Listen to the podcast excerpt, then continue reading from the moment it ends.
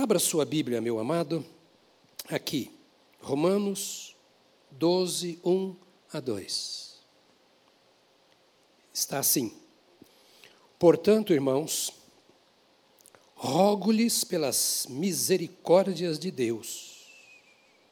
Olha a expressão, eu queria que cada palavra falasse muito ao seu coração e que você deixasse o Espírito Santo falar. Rogo-lhes pelas misericórdias de Deus que se ofereçam em sacrifício vivo, santo e agradável a Deus. Este é o culto racional de vocês. Vou dar uma paradinha, não é o assunto, mas só para chamar a sua atenção. Quantos de vocês já oraram pedindo misericórdia a Deus?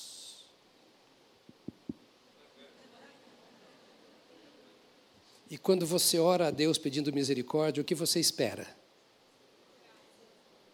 Que Ele te ouça, que Ele tenha compaixão, que Ele tenha misericórdia, porque você crê num Deus de misericórdias.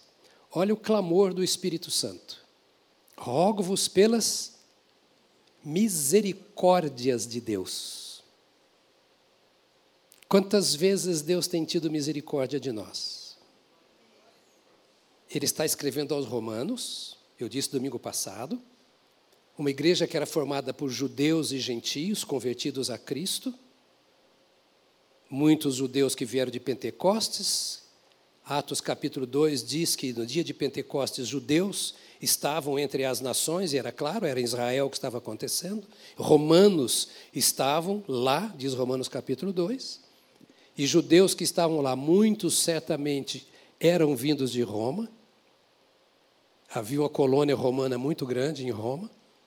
E também romanos que estavam lá, todos eles, judeus e romanos, voltaram no dia de Pentecostes para as suas cidades e famílias e voltaram tendo tido aquela experiência de Pentecostes.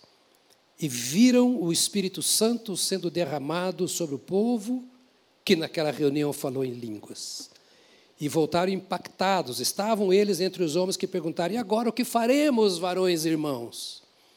E Pedro lhes dá a resposta, e eles creram e foram batizados, como está escrito ali em Atos, e voltaram para Roma, aquela Roma que você conhece, que você vê nos filmes, que você estudou na história, em termos exatos, moralmente imoral. E eles voltam para Roma. E agora estabelece uma igreja que Paulo quer conhecer. Quando ele escreveu essa carta, foi muito antes de ir a Roma. Esta carta era para se apresentar aos romanos. E ele já começa dizendo: Eu vou visitar vocês aí. Mas eu já começo fazendo uma súplica pelas misericórdias de Deus. Esta é a palavra de Deus revelada pelo Espírito Santo. Então, este mesmo clamor, o Espírito Santo que revelou esta palavra, faz a cada um de nós aqui presentes e a todos aqueles que servem ao Senhor. Não é a palavra do pastor, da igreja instituída, da denominação. Ouça, por favor, e em nome de Jesus. Este é um clamor do Espírito Santo. Paulo até o capítulo 11, do capítulo 1 ao capítulo 11, ele estabelece a sua doutrina. Qual é a doutrina cristã para a sua igreja, a começar da igreja de Roma? Agora, no capítulo 12 em diante, ele vai começar a destrinchar algumas coisas muito práticas. Ele sai das questões doutrinárias e entra nas questões práticas. Já que você tem esse corpo de doutrinas, e é bom você ler do capítulo 1 até o capítulo 11, para de ler. O que, que você lê? Não sei. Leia a Bíblia. Gaste menos tempo diante da televisão. Leia a Bíblia. Leia Romanos. Romanos é a carta teológica mais profunda das Escrituras. Então, leia, leia comentários e etc. Bem, ele chega aqui então e diz assim: Eu rogo-vos pelas misericórdias de Deus que ofereçam em sacrifício vivo, santo e agradável a Deus este é o culto racional. Se ofereçam. em sacrifício vivo, santo e agradável a Deus. Este é o culto racional. Um detalhe: todo animal para o sacrifício era morto antes de ser sacrificado. Agora aqui Paulo fala: você não. Você se oferece em sacrifício vivo. Você se mortifica. Você se mata. Enquanto vivo, você se coloca no altar. Enquanto vivo, você é queimado pelo fogo de Deus. É purificado. Não só você no seu íntimo, mas você no seu ser completo. Para quem é tricótomo, corpo, alma e espírito. Para quem é dicótomo, corpo e espírito. Eu não brigo dicotomia, tricotomia, corpo, alma e espírito ou só corpo e alma, não tem problema para mim. Eu quero que você todo seja colocado diante de Deus, é o que o Espírito Santo diz aqui. Não é? Que é o vosso culto racional. Ou seja, um culto inteligente não é aquele que você entra no carro e vem brigando com a mulher e buzando para todo mundo no trânsito. Um culto racional não é aquele que você sai de casa e vai como se você fosse para a escola para saber o que o professor vai falar. E nem para a empresa para saber com que clientela você vai se relacionar. Um culto que diz a palavra de Deus aqui, racional, é aquele em que você pensa no que vai fazer. Quando alguém pegava o, animal do sacrifício, ele decidiu antes, queria oferecer um sacrifício ao Senhor, foi lá, comprou o animal, ou ele criou aquele animal, ia levar o animal ao altar do sacrifício, olha o tempo que ele gastava. Intencionalmente, era programado, ele havia pensado na sua mente, raciocinado, levado aquilo para lá e esperado até que o sacerdote colocasse, por exemplo, sobre o altar, sacrificasse e queimasse aquele altar como aroma suave aos, às narinas do Senhor. Então, Paulo está dizendo: vocês sabem do que eu estou falando, não é uma coisa filosófica, não é uma matéria meramente teológica, acadêmica. Eu estou dizendo que você deve pegar o seu corpo e dizer assim: eu estou indo sacrificar a minha vida e, particularmente, o meu corpo oferecer em sacrifício vivo.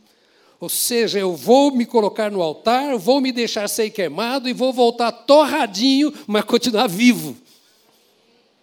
Com cheiro de carne queimada, mas de espírito vivificado.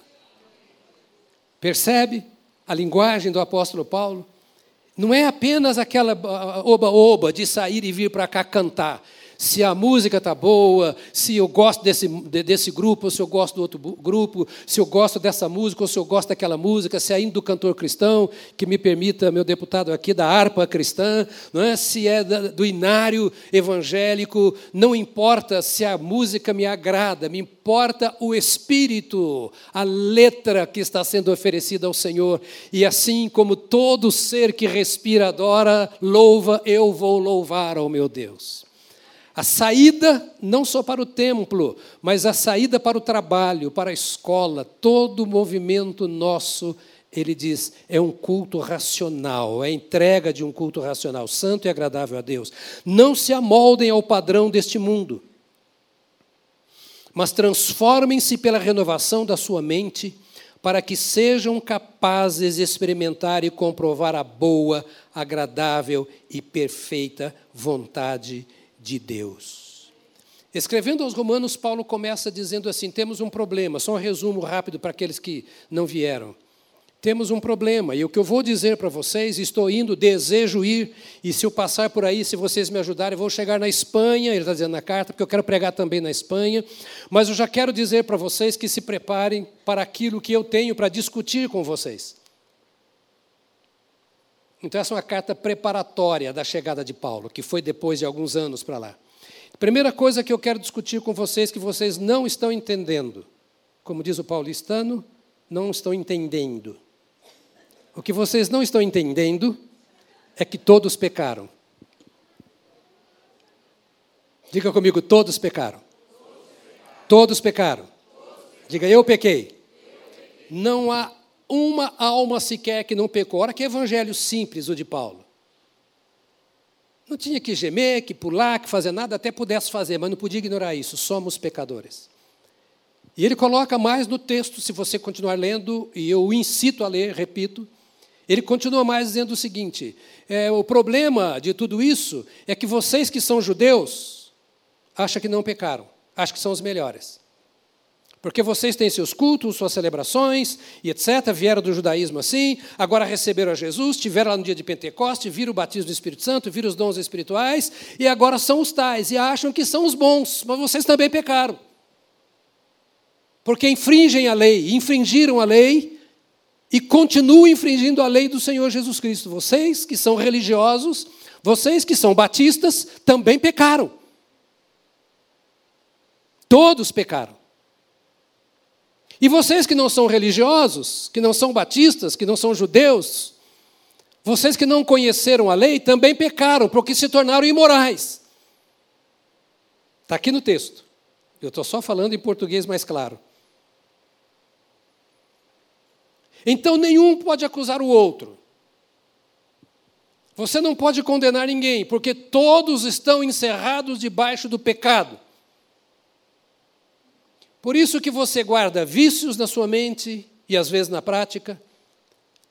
Por isso que o diabo te cerca, porque ele sabe onde está o pecado que mais te assola, e é lá que ele vai tocar a ferida mais aberta. É porque todos pecaram, ninguém escapou.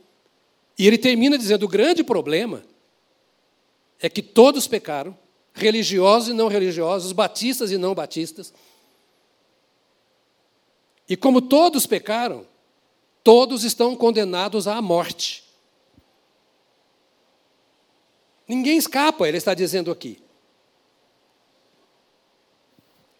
Todos pecaram e estão separados da glória de Deus.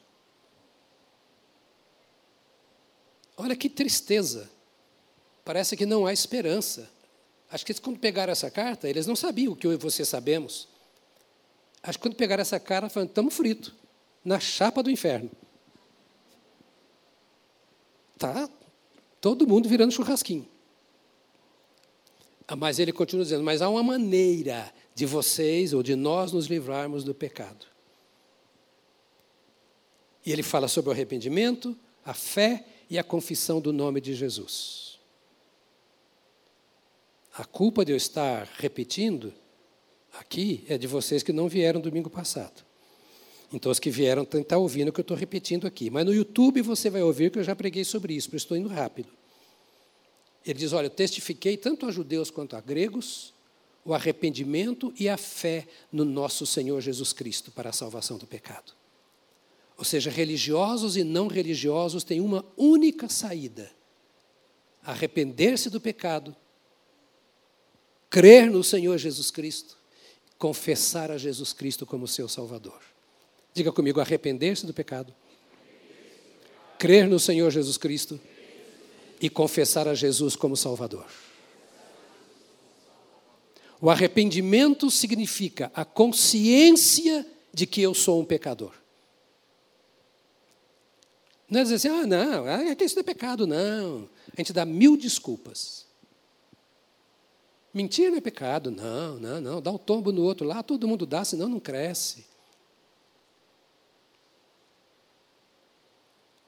Etc. Não, não, isso, isso não é arrependimento. Isso não é conversão. Isso é religiosidade. Frequentar a igreja não salva ninguém. Defender um sistema doutrinário não salva ninguém. Decorar versículo bíblico não salva ninguém. A única maneira de eu ser salvo, Paulo está dizendo aos Romanos, é, em primeiro lugar, eu ter consciência de que sou um pecador. Diga, eu sou um pecador.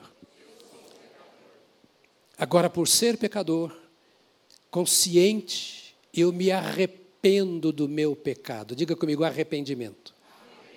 O que é arrependimento? Eu disse domingo passado aqui, todo mundo sabe, a gente ensina isso para as crianças. Eu aprendi isso quando eu era neném no Ministério Infantil. Arrependimento é dar a meia volta, é fazer a meia volta. Estava indo para lá, descobri que está errado o caminho, não vai me levar para onde eu quero? Você já fez isso muitas vezes, não fez? Você se lembra quando a gente dirigia com mapa? Alguém aqui se lembra quando a gente não tinha o Waze? Lembra? É, todo mundo lembra, né? Quem lembra? Eu quero ver só quem é velho igual eu aqui. Ah, essa mensagem que não dá para falar para os jovens, né? Ficava olhando no mapa, né? Eu me lembro uma vez dirigindo de Nova York, Solange do meu lado e subia. Não é, não é aqui, passou, passou, passou, passou. Dizia, meu Deus, aqui em São Paulo também passou, passou, passou. Aqui passou, passou é português, nem fora. Quando você está num terreno estranho e você não tem o mapa. Quantos caminhos errados pega pensando que são certos? Verdade ou não? Peguei muito fora do país, caminho errado, olhando o mapa, mas não sabia. Porque eu não estava conectado lá em cima, ó. Onde está conectado o Waze. Eu não tinha a visão de cima. Meu coronel, da aeronáutica, você sabe melhor do que eu que eu estou falando. Aliás, eu estava lá em, em, em, em, Chicago, vindo, e ele me acompanhando. Para qual que você vai? Manda o um mapa para mim de como estava o voo. De... Eu, eu, eu me senti o presidente da República. Hã? Você está onde? Eu estou em tal lugar. Ah, olha como é que está o espaço aéreo. Eu, eu, o espaço aéreo dos Estados Unidos. Eu estou olhando porque ele está mandando para mim lá. Né? Então, quem vê de cima vê bem. Quem vê pelo Waze está vendo de cima. Nós erramos porque olhamos da perspectiva humana, nós não vemos de cima, nós vemos daqui pelo mapa. Mas não permitimos que o Espírito Santo, que está aqui também está lá porque é onipresente, nos conduza, nos dê o mapa, obrigado, coronel, nos dê o mapa da região, o espaço aéreo, como estão as coisas no mundo aéreo, no mundo espiritual lá de cima. Está compreendendo, amado? Essa é uma conversa. Eu tenho meus três pontinhos aqui, mas não ligo para eles.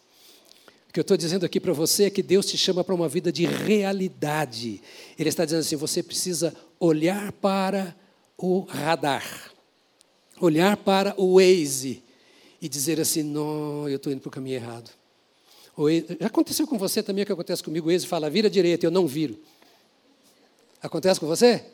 Às vezes porque eu sou teimoso, porque eu conheço o caminho. Às vezes porque eu estou conversando com outro e não prestei atenção. Estou ouvindo uma música, mergulhei na música. e agora eu passei do caminho. Isto é um exemplo da nossa vida espiritual. E aí vem muitas dúvidas: será que eu sou salvo não sou salvo? Será que o Senhor habita no meu coração, no meu habita, ou não habita? Se eu me arrependi, Ele habita sim. E por isso eu posso voltar, dar meia volta, me arrepender e dizer: Senhor, eu retomo o caminho. Todo dia, às vezes o dia inteiro, em algumas situações, nós temos que fazer isso. Isso é buscar a mente de Cristo. É para onde Cristo quer que eu vá? Qual o caminho que o Senhor está apontando? No meu casamento, na minha relação comercial, nas minhas relações com os vizinhos, para que caminho o Senhor está querendo que eu vá, porque eu não sei o caminho por onde andar. Estamos comentando nesses meses sobre valores do reino. E hoje nós estamos comentando aqui que um dos valores do reino é uma mente renovada. Ou seja, parar de olhar o mapa parar de dirigir sem ver nada, na ignorância, liderar a nossa vida sob o governo do Senhor nosso Deus, que nos diz que nós precisamos nos arrepender e que nós precisamos nos apresentar a Deus em sacrifício vivo. Então, o jeito de nos livrarmos da condenação é o arrependimento e a fé. Eu arrependi, por quê? Porque eu creio que o caminho que eu devo tomar é o que ele mostrou. Então é preciso que cada indivíduo tenha esta comunhão com Deus. Porque ninguém mais dirige a minha vida do que eu mesmo. Ninguém mais.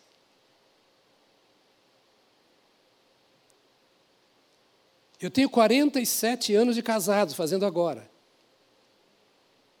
Minha esposa está aqui, me ouvindo do segundo banco. Namoramos dois anos. Então são 49 anos de relacionamento, mas ela não dirige a minha vida. Bem que tenta.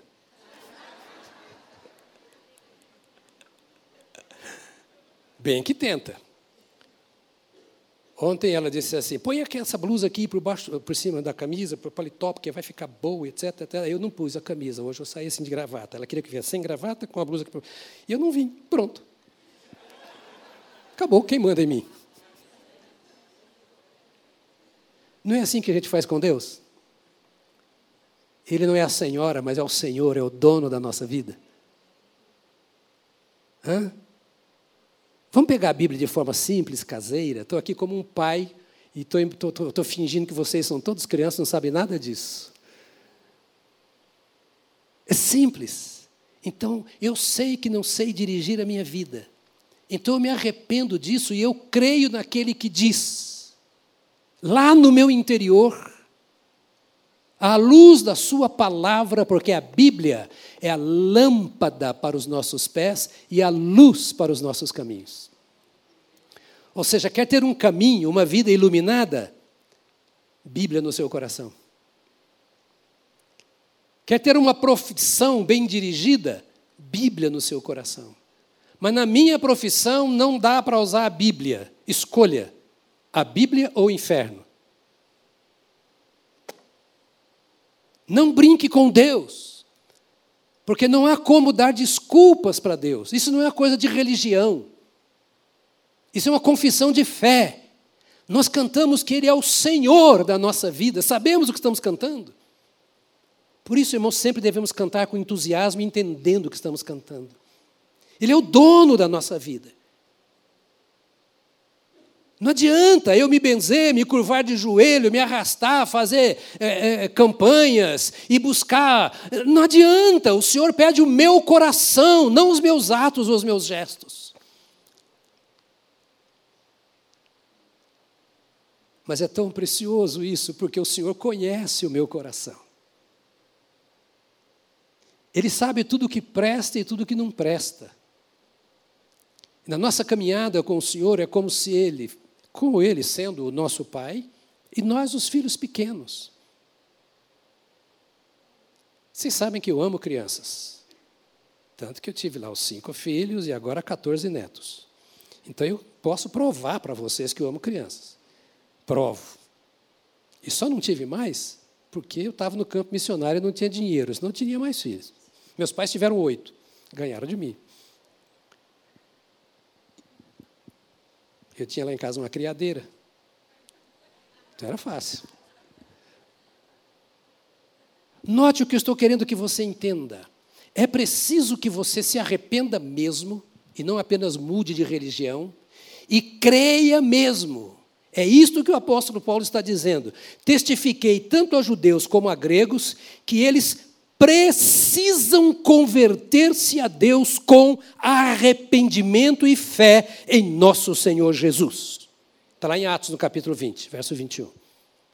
Você não adianta mudar de igreja. Ah, eu não gosto dessa igreja, vou para aquela. Essa igreja não presta, aquela outra é boa. Isso aqui eu não concordo, vou embora. Isso é besteira humana.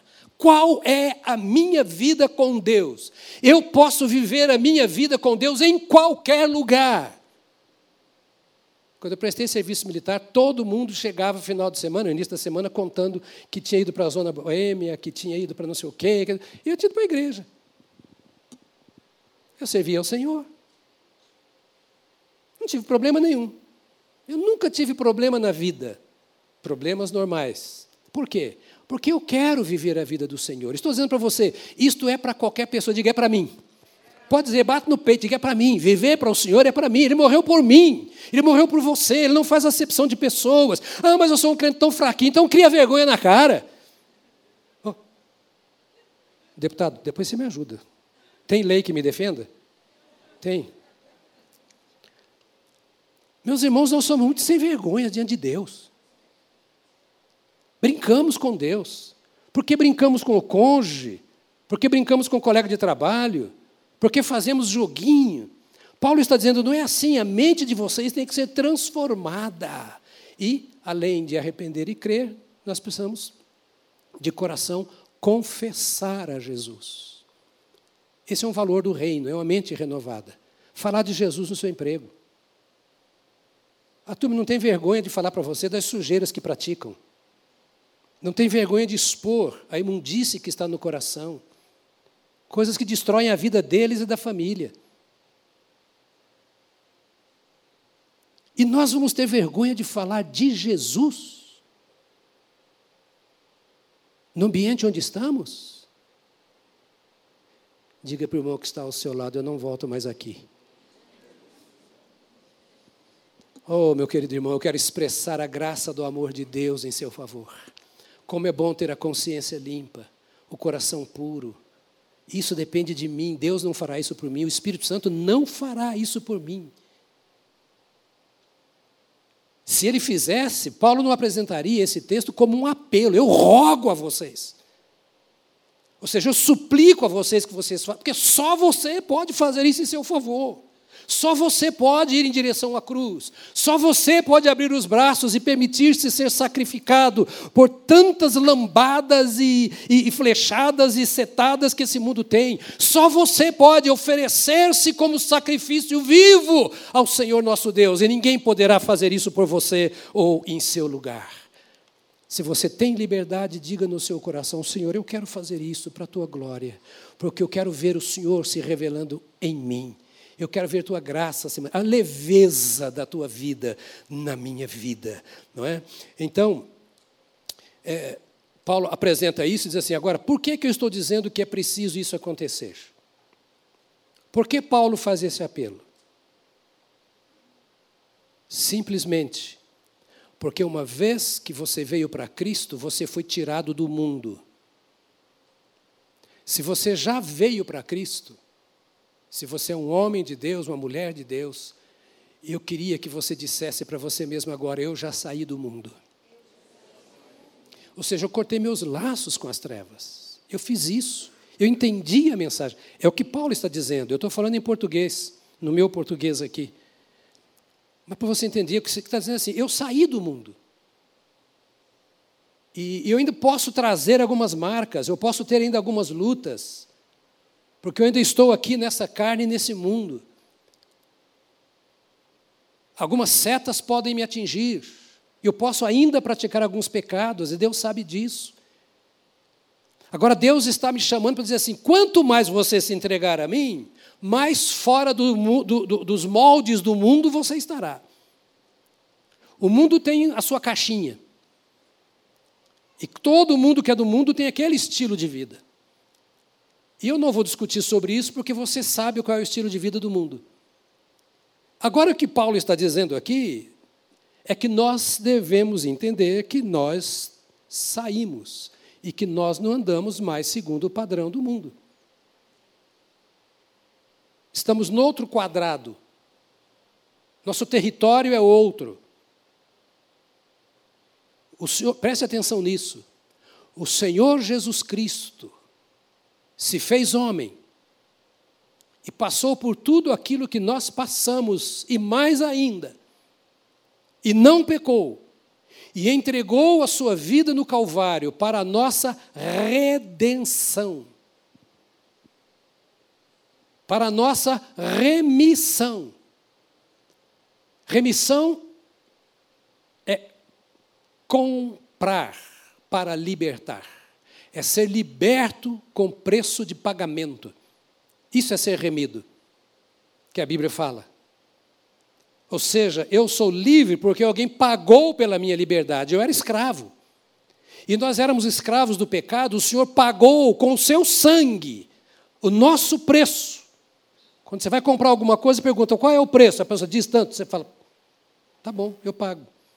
Pagou, levou. E qual era o preço do pecado? O diabo disse: é a morte do cordeiro. E o pai disse: o cordeiro morrerá. E ele foi sacrificado e pagou com o seu sangue para que eu seja liberto. E a Bíblia diz: não foi com ouro, Pedro diz, nem com prata que fostes comprados, comprados, mas pelo precioso sangue de Jesus Cristo, o Cordeiro de Deus. Aleluia, aleluia.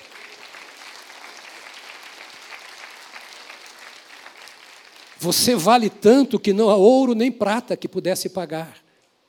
Então Jesus se deu por você. Ele se deu para que você não viva de acordo com os moldes do mundo. E sim de acordo com esse modelo que o Senhor dá. E para isso, você tem que apresentar o seu corpo a Deus. Sem você colocar o seu corpo no altar, você não servirá ao Senhor. E estamos falando deste corpo físico, não é o corpo espiritual, a alma. Ele está falando do corpo físico. Onde você sofre as suas pressões, as suas tentações. É na sua vida emocional, mas é também na sua vida física que você sofre as tentações morais, sexuais. E Paulo está dizendo: se você quer oferecer um sacrifício agradável, um culto agradável a Deus, aceito por Deus, é preciso que você ofereça o seu corpo ao Senhor. Pastor, mas você não sabe o ambiente em que eu vivo, as circunstâncias onde eu fui formado. Graças a Deus que eu não sei, eu não poderia fazer nada se soubesse. Mas Deus sabe. E esse Deus que sabe, fez tudo para que você não seja o resultado, o fruto, talvez, do ambiente onde você viveu. Ele te resgatou, ele te comprou, ele te remiu do inferno, quanto mais da família, quanto mais da sociedade. O preço que ele pagou é muito mais alto do que o que você paga por um show, por uma leitura.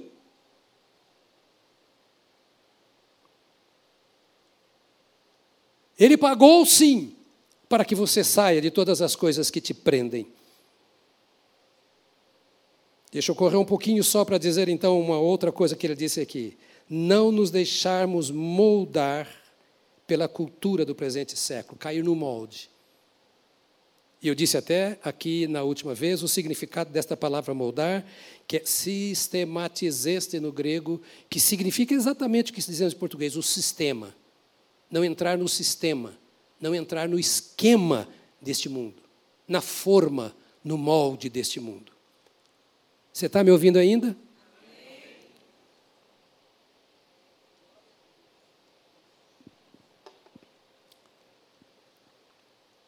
Foi por isso que Jesus te tirou de lá. É o que Paulo está dizendo aos Romanos. Eu vou aí para dizer isso para vocês. Porque vocês estão muito acomodadinhos. Vocês estão discutindo teologia, doutrina, música, igreja melhor, igreja pior, etc. Mas o que eu quero é que vocês escapem desse sistema do mundo. Porque o sistema do mundo é governado pelo príncipe das trevas. Então, quando você vê televisão, cinema, músicas que muitas vezes você canta, determinadas leituras, ambiente na universidade, lá no seu trabalho, quem sabe na família. Você precisa ter os olhos de um analista. Vou chamar o Dr. Charles para vocês aqui, porque de olho quem entende é o Charles, né, Charles? Então, você precisa ter olhos perfeitos. Sem glaucoma, sem tracoma, sem, como é que chama mais aí? Sem doenças. E olhar para a Bíblia e dizer no seu coração: isto aqui é do príncipe do mundo. E o príncipe do mundo é contra o meu Deus. Você não precisa defender o que é do príncipe deste mundo. Ser santo hoje é ser santo como nos dias em que Paulo escreveu. Ser santo hoje é ser santo como no dia dos apóstolos. E não cabe nesse mundo. Eu pedi que colocasse na tela, o pessoal está aí, da mesa? Pronto. Eu pedi que colocasse na tela, meu deputado vem da Assembleia de Deus, mas eu sou meio da breia também. Tá bom? Então, é uma autoria, um, agora um documento das Assembleias de Deus. E eu quero colocar para você aqui para dizer: é o meu documento. Avisa lá o pastor presidente que eu tomei como meu documento. Tomei posse, não pago direito autoral, percebe? E, e, e vou passar para o meu povo esta mesma matéria agora. Onde está? Achou? Já está aqui. Eu que eu fico olhando lá. Pro, eu amo tanto esse rapaz da mesa que eu fico olhando só para ele. Não é?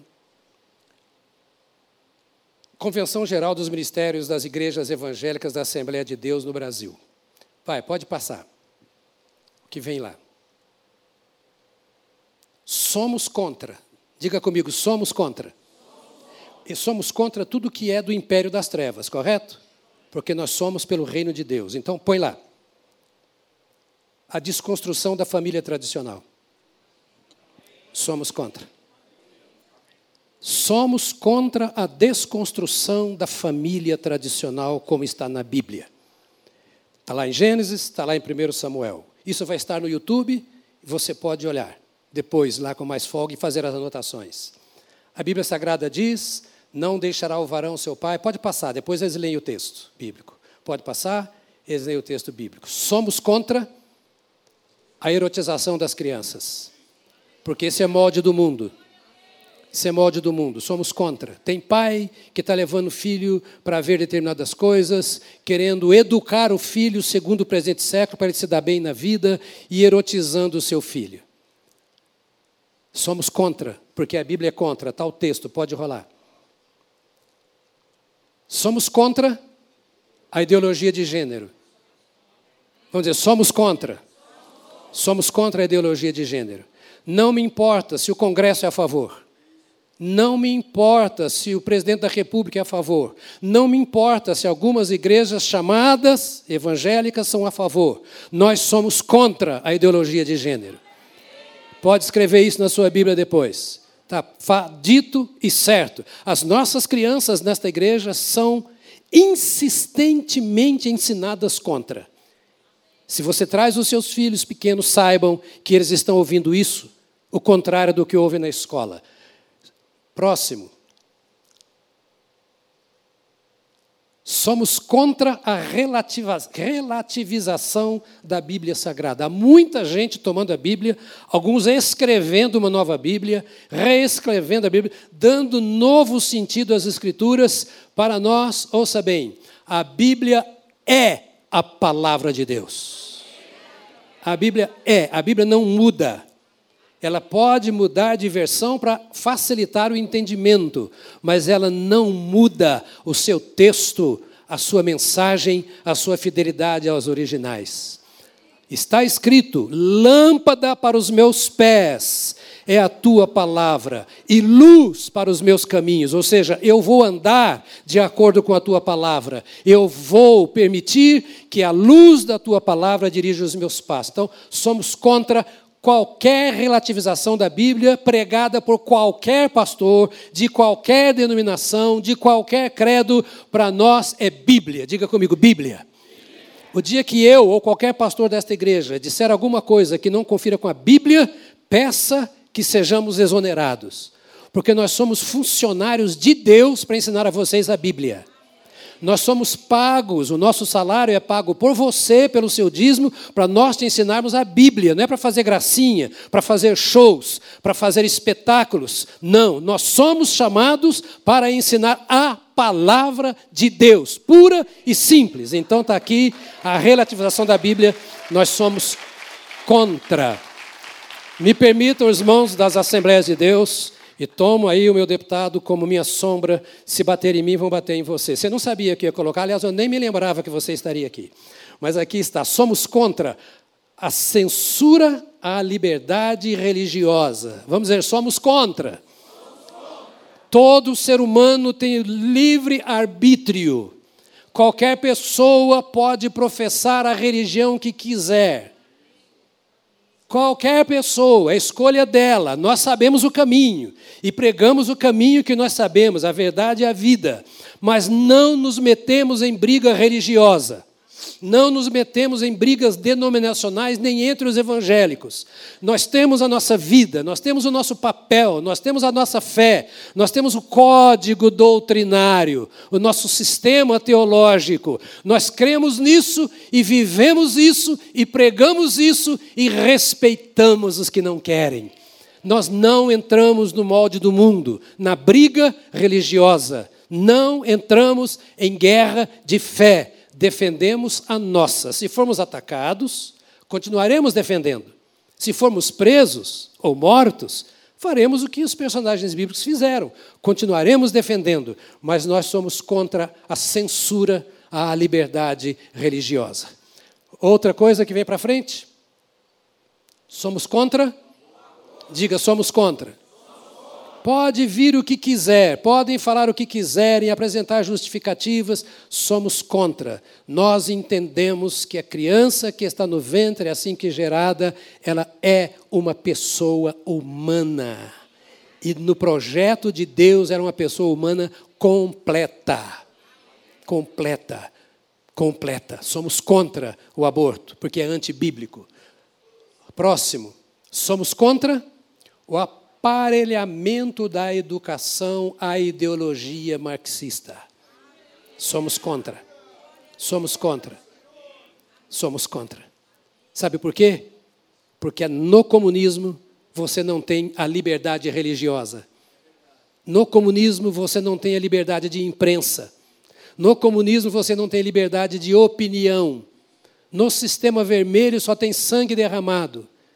Leia livros religiosos, seja evangélicos, católicos, e você vai ler, ver quantas pessoas morreram por causa da bandeira vermelha. Nós somos contra. Você pode achar que não tem problema algum. Eu não estou me importando com o meu ouvinte, com o que ele acha. Eu estou me importando com o que a Bíblia diz, porque nós somos Bíblia. Nós somos Bíblia. E a Bíblia fala que Jesus Cristo é o Filho de Deus. A Bíblia fala que só há salvação em Jesus Cristo. E a Bíblia fala desta liberdade de consciência do ser humano. Por isso nós somos a favor de qualquer liberdade. Qualquer coisa que ameace a liberdade humana, nós somos contra. Qualquer coisa. Por isso somos contra o aborto, porque tira a liberdade, ainda que a mãe queira abortar. Próximo ponto dos assembleias, que são meus também, Aí eu não sento. Ali eu não sento. Por quê? Porque eu não sou de lá.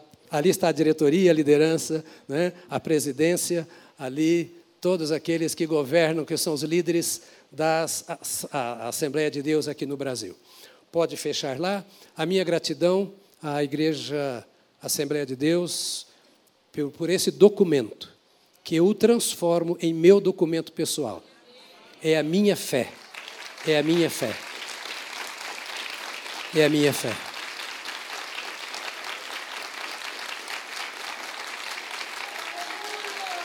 Glória a Deus. Glória a Deus. Glória a Deus. Glória a Deus. Glória a Deus. Glória ao Rei. Aleluia. Aleluia.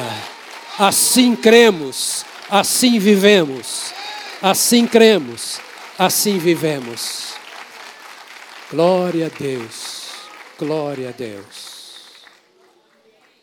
Esses são os nossos moldes. Estamos dentro desses moldes. Aleluia. Aleluia.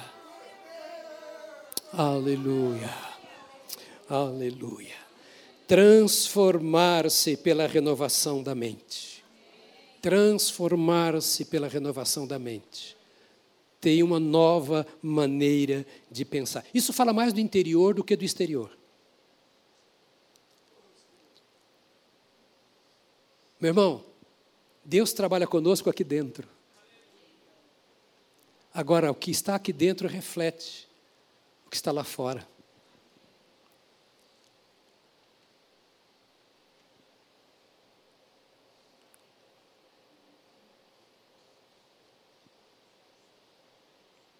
Para mim, é uma coisa tão importante. Eu acho que, como você, já passei por muitas pressões e passo. O mundo onde a gente vive, a representatividade significa pressões. Talvez você não tenha ideia o que significa representar uma igreja no mundo lá fora. Não é apenas ser crente, é representar um movimento evangélico. Até por causa da do que acontece muitas vezes no meio evangélico. Mas o que eu tenho experimentado é que todas as pressões, sejam elas humanas ou diabólicas, sejam elas ideológicas, filosóficas, teológicas, todas as pressões sucumbem diante de uma mente transformada.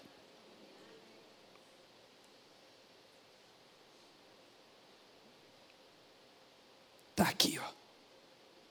Está aqui. Nós estamos vivendo um momento perigoso. Perigosíssimo. E vocês sabem que eu não tenho tendências político-partidárias. E não estou falando de política, estou falando do mundo espiritual. Não importa quem será eleito presidente, nós estamos sob ameaças. Então nós não podemos nos moldar a este mundo. O grande impacto da igreja é a sua espiritualidade e não a sua doutrina. O grande impacto da igreja é o poder transformador pelo qual seus membros têm um passado. E se o Senhor santificar os nossos ouvidos e os nossos olhos, nós saberemos o caminho a seguir. E saberemos que o caminho de Deus não está nos moldes deste mundo. Deixa eu terminar fazendo uma pergunta: Como manter a minha mente transformada? Como juntar o meu coração ao coração do meu Pai Celestial? Eu sou um pecador. Diga para você mesmo: eu sou um pecador. Deixa eu dizer para você uma coisa profunda. Eu sou um pecador.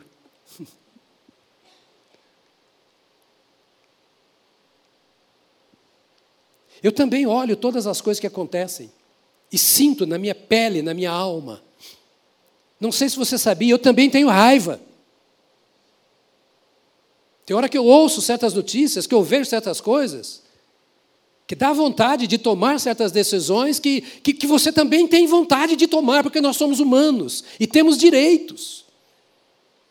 E às vezes não somos atendidos como humanos, parece que somos bichos.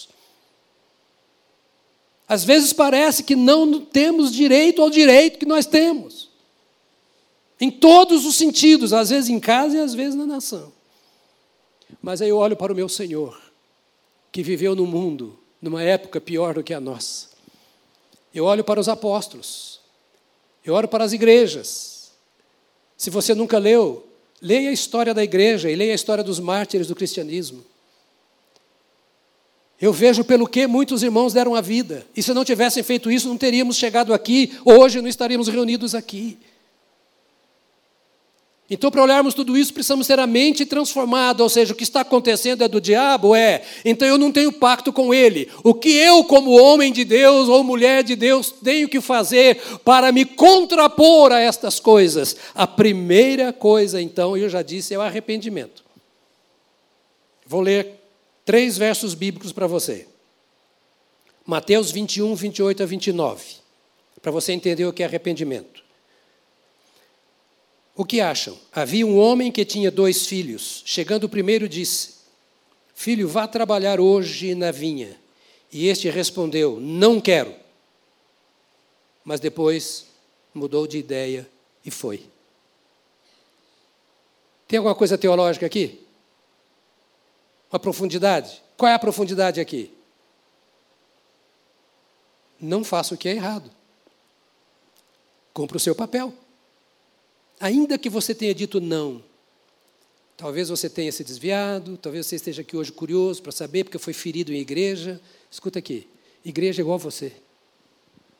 Igreja é igual a mim. Igreja é cheia de gente. E gente é cheia de defeito, igreja é cheia de problema. Não pense que você está sentado no trono no terceiro céu. Você está no mundo e o mundo jaz no maligno. Ah, mais os crentes? Pois é, cada dia chega crente novo para ser consertado. E o pior, São os velhos que não se convertem, não se consertam. O problema não é o crente novo, não. O problema é o crente velho. O crente novo veio de lá, está com cheirinho ainda de lá. Mas o velho, quando está com aquela subaqueira espiritual, é, você tem corpo espiritual, tem subaco espiritual. E o novo chega e é infetado por esse negócio. Mas aqui está. Ah, não, eu, eu, eu falei que não ia. Eu falei que não ia ser esse crente, eu falei que não valeria mais a pena, eu falei que não trabalharia mais a obra do Senhor, eu estou cansado de fazer, ninguém me entende, eu sou atropelado, e etc. De repente você caiu em si e disse assim: não, não, não, peraí. Papai mandou. Eu sou só filho. Papai é autoridade. Oh, meu Deus, isso é o reino do céu, isso é entregar a mente a Jesus. É dizer, a minha mente humana não quer que eu seja, a minha mente humana não quer que eu faça. Mas a mente do papai é santa, e eu fui criado à imagem e semelhança do pai. Eu quero que a minha mente seja restaurada, cada vez mais parecido com Jesus Cristo. Falei que não ia, mas vou. Você entrou aqui e falou assim: cansei daquelas igrejas pequenas, todo mundo sabe da minha vida. Todo mundo... Eu já fui de igreja pequena também, já pastorei igreja pequena. Ninguém me conta nada de novo sobre igreja, tá? Nada. Eu tenho 69 anos de igreja. Então eu sei bem o que é igreja. Ninguém vai me ensinar. E no Brasil inteiro. Quando começamos a orar pelo Brasil, hoje eu orei pelo Brasil estado por estado, porque eu conheço todos os estados. E falo de cor, salteado. Né? Então veja bem. Colossenses 3, 5 a 10. Assim façam morrer tudo.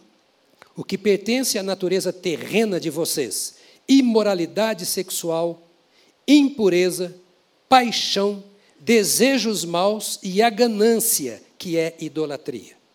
É por causa dessas coisas que vem a ira de Deus sobre os que vivem na desobediência, as quais vocês praticaram no passado, quando costumavam viver nelas. Colossenses 3, 5 a 10.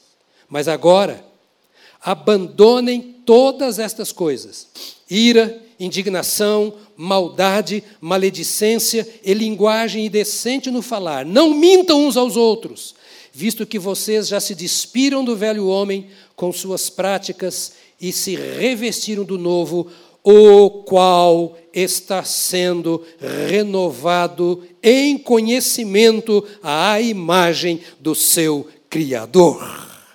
Colossenses 3, e 5 a 10 é o que li. Mente renovada é isso. Vou ler mais aqui um texto, dois, três, aí nós terminamos. Além de mente renovada, santificação. Diga, mente renovada. Diga mais uma vez para você ficar acordado. Outra, santificação. Outra vez. 1 Timóteo, ah, ah desculpe, 1 Tessalonicenses 4, 3 diz: A vontade de Deus, ouça, qual é a vontade que manda? A minha ou a de Deus? A dos outros ou a de Deus? A vontade de Deus é que vocês sejam santificados, abstenham-se da imoralidade sexual. 1 Tessalonicenses 4, 3. A minha vontade ou a de Deus? O que acontece quando você está sozinho, de noite, de madrugada, a qualquer hora que você está no computador? O que acontece quando você está viajando sozinho e você vai para o cinema? Eu era um garoto, 28 anos, 29, no campo missionário da Amazônia. Peguei um ônibus porque tinha uma situação numa cidadezinha do interior do Pará, para resolver um imóvel que estava com problema. Entrei nesse ônibus, que era para ser umas cinco horas de viagem. Lá em Araguaína, quem é do norte conhece Pará, e nós íamos para um lugar ali perto. Estou falando de 1983, 82, sei lá. Naquele ônibus estava cheio de estudantes. Eu não tinha mais que 28 anos. Foram bebendo a viagem inteira. Choveu. O ônibus ficou travado na estrada. Tinha que esperar o trator vir. Perto tinha um bar. E todo mundo desceu, porque não sabia que hora que o trator ia chegar. Isso era 10 horas da noite. E todo mundo desceu para ir para um bar que tinha mais ou menos um quilômetro, talvez um pouco menos de onde o ônibus estava. Todo mundo estava bebendo e todo mundo continuou bebendo. Eu me assentei num toco e fiquei olhando, um céu lindo, um céu aberto. Eu estava ali orando. E chegou uma estudante e disse assim: todo mundo está ali saindo, entre aspas. E você sozinho aqui essa hora? Eu fui muito simples e direto, porque na hora da provação ou da tentação, ou você usa a Bíblia ou você cai. Eu disse assim: eu sentei aqui porque meu pai mandou.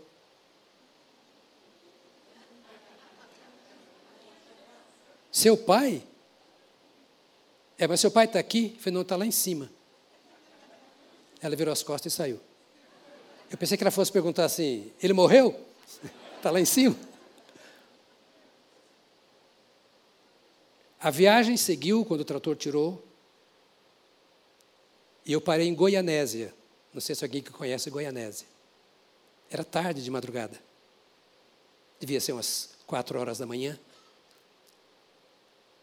E de lá eu ia para outra cidadezinha. Vou lembrar o nome já já. Tinha um bar e vários quartos com rede, é comum isso lá. Porque perde ônibus, então você paga para pernoitar numa rede. Eu estava com mala. Tinha rede lá fora, mas não dá para você ficar lá fora porque a mala vai. Então eu entrei para o quarto onde estava a mala. Fechei a porta para dormir de quatro até às seis horas, porque eu estava muito cansado, quando provavelmente chegaria outro transporte. De repente, sono profundo, eu acordo com a minha rede balançando. Alguém tinha aberto a porta e entrado. E disse quase igual a outra: Você vai ficar sozinha aí? Ninguém estava lá. Eu estava sozinho.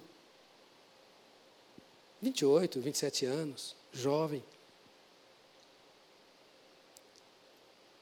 O que um crente faz nesta hora? Meu pai está aqui. Meu Salvador está aqui.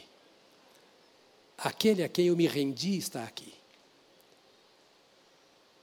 E aquela afirmação de Jesus precisa ser feita pelo crente. Eu nunca estou só aquele que me enviou está comigo. Se Jesus falou, eu posso falar. Se Jesus falou, eu devo falar. Como acontece com os negócios? Jesus está ali. As conversas com amigos. A aplicação daquilo que eu ouço. Mente renovada é um valor do reino de Deus. Ele fala vossa santificação abstenham-se da imoralidade sexual. Efésios 4, 22 a 24. Todavia, não foi assim que vocês aprenderam de Cristo. De fato, vocês ouviram falar dele e nele foram ensinados de acordo com a verdade que está em Jesus. Quanto à antiga, antiga, antiga maneira de viver, vocês foram ensinados a despir-se do velho homem, que se corrompe por meio de desejos enganosos, a serem renovados no modo de pensar e a revestir-se do novo homem, criado para ser semelhante a Deus em justiça e em santidade proveniente da verdade.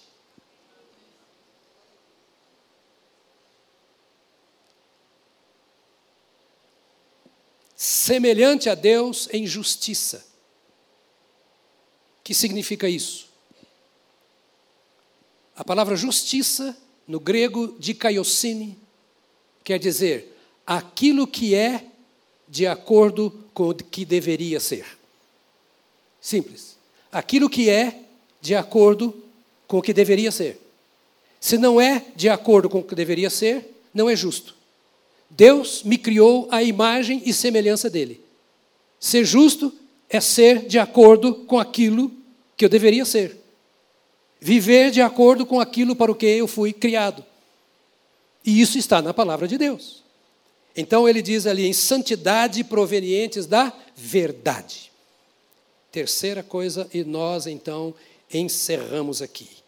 Eu falei que a mente transformada é aquela que se arrepende sempre que necessário, é aquela que se santifica, e por último, aquela que se enche do Espírito Santo.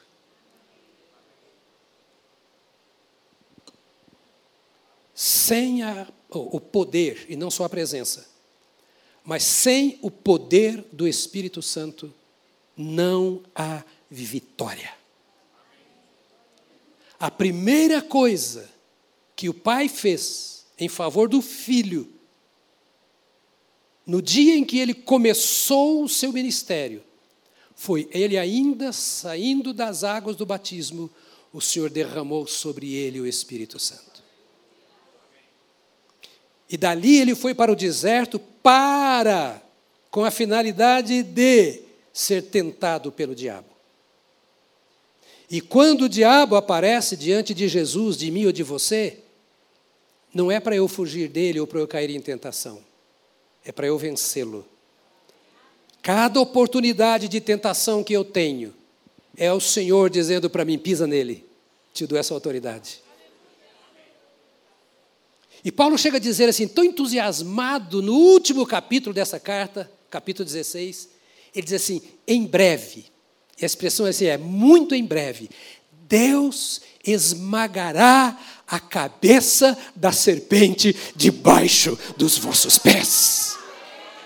Aleluia! Deus esmagará a cabeça da serpente debaixo dos vossos pés. Que autoridade, que privilégio. Então, tenham cuidado com a maneira como vocês vivem. Efésios 5, 15 a 20. Não seja, que não seja como insensatos mas como sábios, aproveitando ao máximo cada oportunidade, porque os dias são maus. a pergunta é: que oportunidade eu devo aproveitar ao máximo?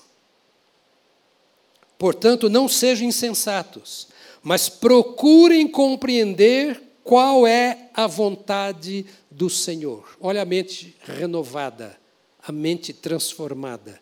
Procurem compreender qual é a vontade do Senhor. Qual é a vontade de Deus para o meu casamento, para os meus negócios, para o meu culto, para a minha leitura da Bíblia, para a minha oração? Não se embriaguem com vinho, que leva à libertinagem, mas deixem-se encher pelo Espírito falando entre vós com salmos, com hinos e cânticos espirituais, cantando e louvando de coração ao Senhor, dando graças constantemente a Deus Pai por todas as coisas em nome do nosso Senhor Jesus Cristo. Fica de pé, por favor. E não saia. Tem dez diáconos com a foice na mão para cortar o pescoço de quem sair mais cedo. Eu vou pedir ao pessoal da música que venha. Eu estou exatamente na hora de terminar. Você me dá mais seis minutos? Para nós orarmos. Nós vamos orar, depois nós vamos cantar, e então nós vamos embora. De tudo que ouvimos é que desde o princípio o Senhor nos chama para enfrentarmos os sistemas deste mundo. Por isso que eu coloquei sobre tudo o que nós somos contra, neste tempo, para esta hora. É o enfrentamento. Diga-me que enfrentamento. Isso significa é uma batalha, é uma guerra. Nós não podemos nos calar. Não podemos dar razão, a começar dos nossos filhos até a nossa própria mente. É preciso entender que nunca deixará de existir uma tensão entre o mundo e a igreja. Se você é crente, seja crente. Se você não tem coragem de enfrentar as tensões, as pressões do mundo, cai fora. Não seja crente. Sabe por quê? Porque você está enganando a si mesmo. E aí o diabo vai te pegando aqui, ali, ali, e você culpa todo mundo e não entende. Desculpe usar a expressão você, você para todo mundo, no geral, nós. É sim, sim, não, não. E agora este tempo está provando: meu filho não será gay. Minha filha não será homossexual. Meus filhos não se entregarão à imoralidade.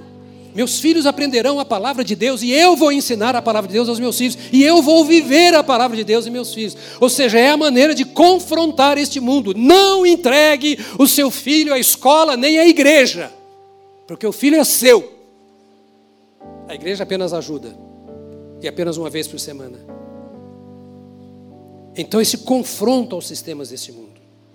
Há um livro de Paulo Delage, O Cristão e os Desafios da Pós-Modernidade. Ele diz assim: a nossa não inclusão no esquema da nossa cultura pode ser recebida como afronta e gerar conflitos, suscitar ira, intolerância e até mesmo violência e perseguição de toda a ordem. E é verdade. Por isso precisamos ser transformados na nossa maneira de pensar. Eu queria orar com você agora. Feche os seus olhos. Vou dar alguns segundos para você arejar a sua mente e encontrar-se em descanso na presença do Senhor. Para você sondar o seu coração, a sua vida, a sua casa, seus empreendimentos, negócios, suas práticas. E eu sei que esta palavra foi dura e longa. Mas são coisas que eu disse aqui para serem ditas uma vez só. Para você saber qual é a posição da igreja diante de tudo isso. É a posição bíblica. E é um bom tempo para uma revisão para nós mesmos olharmos o nosso coração e a nossa casa. E quem sabe fazermos aqui um momento de cura, de libertação do que está acontecendo, de renovação do nosso compromisso com o Senhor. Este é um tempo precioso demais.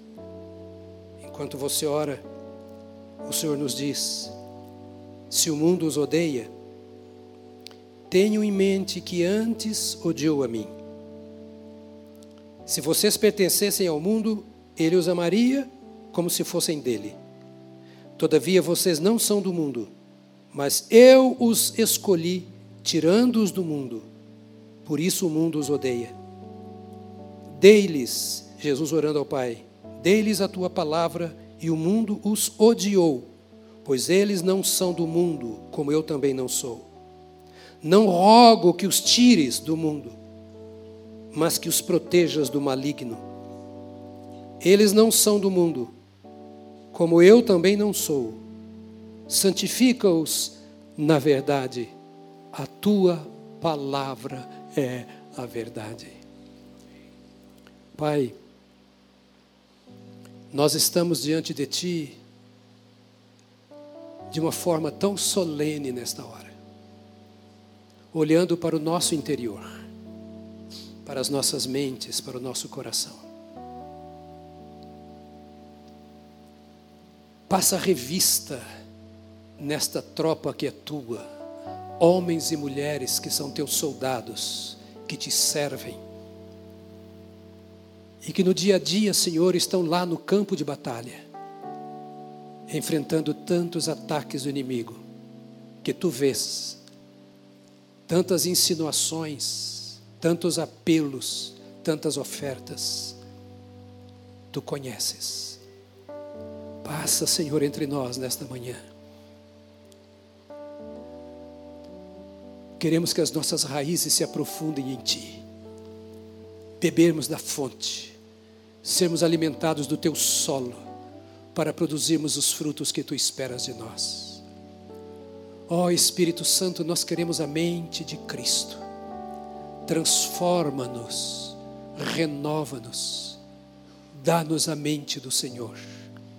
A cada ovelha tua, homem ou mulher, jovem ou criança, velho, adolescente, ó oh Deus, nós clamamos nesta hora, com todo o nosso coração, que tu derrames o poder do Teu Espírito Santo sobre nós. Marca-nos, ó Deus, com Tua presença de tal forma que sejamos movidos pelo Espírito do Senhor e não pelo presente século. Ilumina a mente dos teus filhos. Chama a atenção da tua noiva. Nós clamamos nesta hora. Ó Deus, estamos dormindo. Estamos andando como se não fôssemos teus. Mas eu te peço nesta hora que aqueles que têm ouvido esta palavra nesta manhã sejam sacudidos pela tua palavra e pelo poder do teu espírito, de tal forma que voltemos as costas, nos arrependamos, creiamos no Senhor, manifestemos o teu nome e sejamos teus em obras e em fé, para o louvor da tua glória, em nome de Jesus Cristo. Amém. Amém. Amém. Glória a Deus. Glória a Deus. Glória a Deus. Nós vamos cantar agora. Vamos cantar adorando a Deus, depois saímos, pode ser? Joabe, faz assim, lá atrás, dá uns 50 pulos aí, assim, aquela mão lá atrás. Joabe, a nossa ovelha, há algum tempo mudou-se para a Argentina, está morando em Montevideo, eh, eh, em, em, em Buenos Aires, está convidando todo mundo para almoçar na casa dele lá em Buenos Aires. O dia que for lá, família preciosa, Joabe foi líder da nossa orquestra aqui durante tanto tempo. Muito bom te ver aqui. Um beijo na esposa e naquela igreja que está nascendo lá. Deus te abençoe, viu? Vamos cantar feliz da vida? Diga, Deus me abençoou hoje.